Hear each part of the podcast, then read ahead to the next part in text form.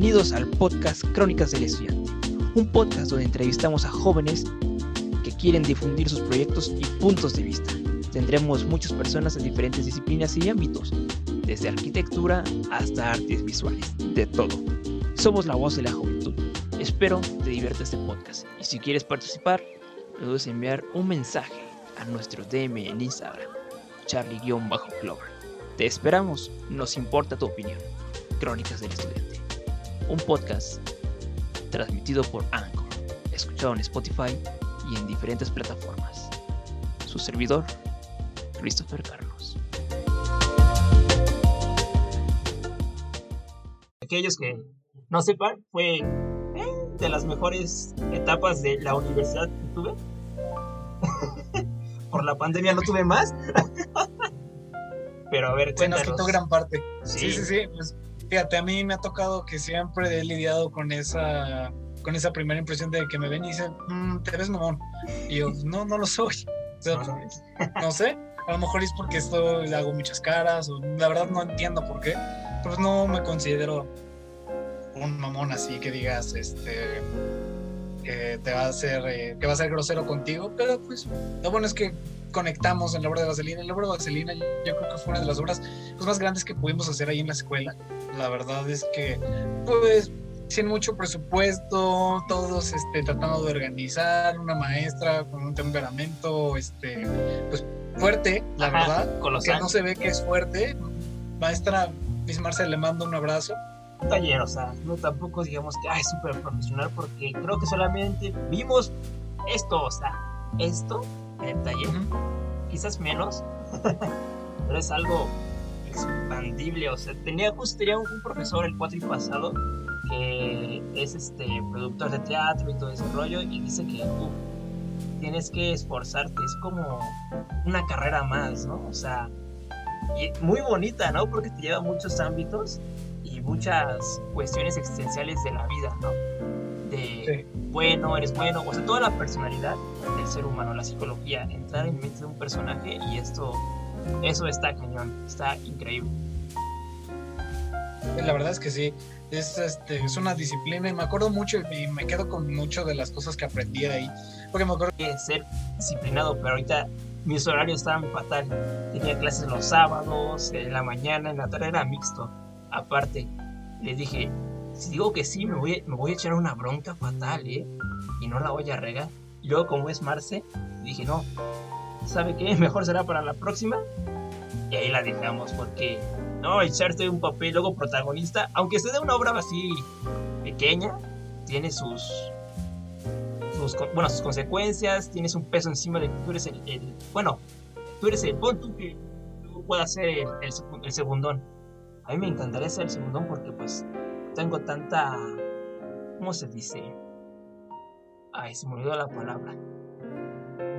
Bueno, experiencia, hablas. Un peso, o sea, que no tenga, sí, experiencia o un peso sobre toda la obra y que se pueda desbordar por mi culpa. Y eso es como de...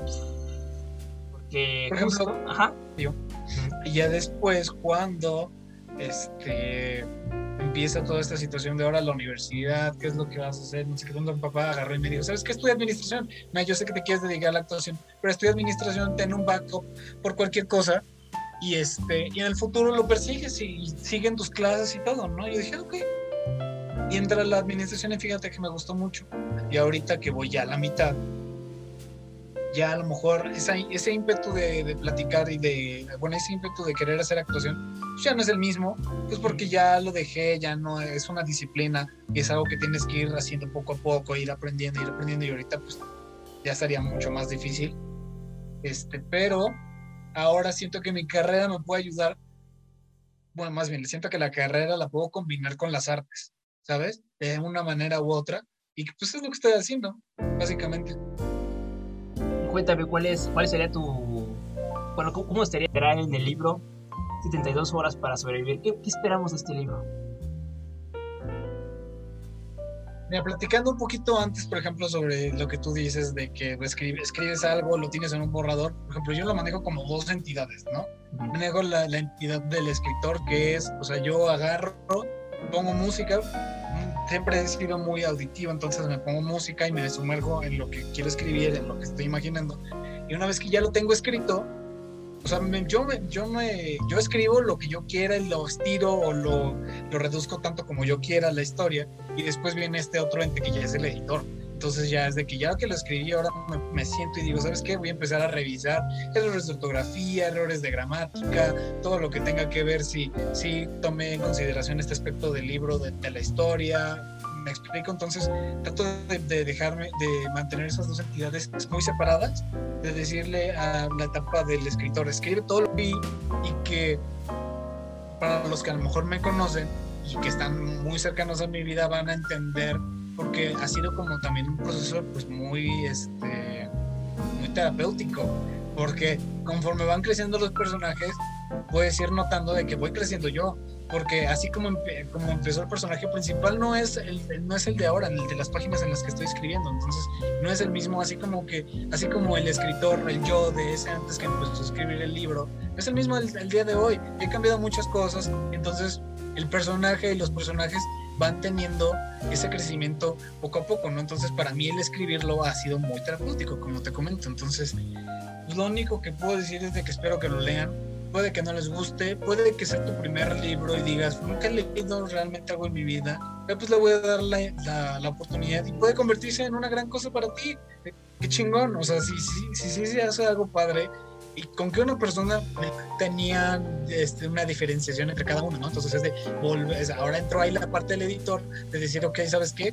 Tengo que separar a este de este, cómo es la personalidad de este, cómo es la personalidad de este, y cómo va cada uno eh, haciendo una relación simbiótica entre cada uno, porque pues influye en cada uno, ¿me explico? O sea, cada personaje tiene una influencia de una cierta manera u otra en la historia, y este, y cometí sus errores porque es difícil, pero ¿cómo es la única manera de cometer esos errores? Pues es haciéndolo. O sea, si tú quieres hacer un proyecto o escribir un libro o lo que sea que quieras hacer, vas a cometer errores y eso es lo que vamos, pero lo tienes que hacer.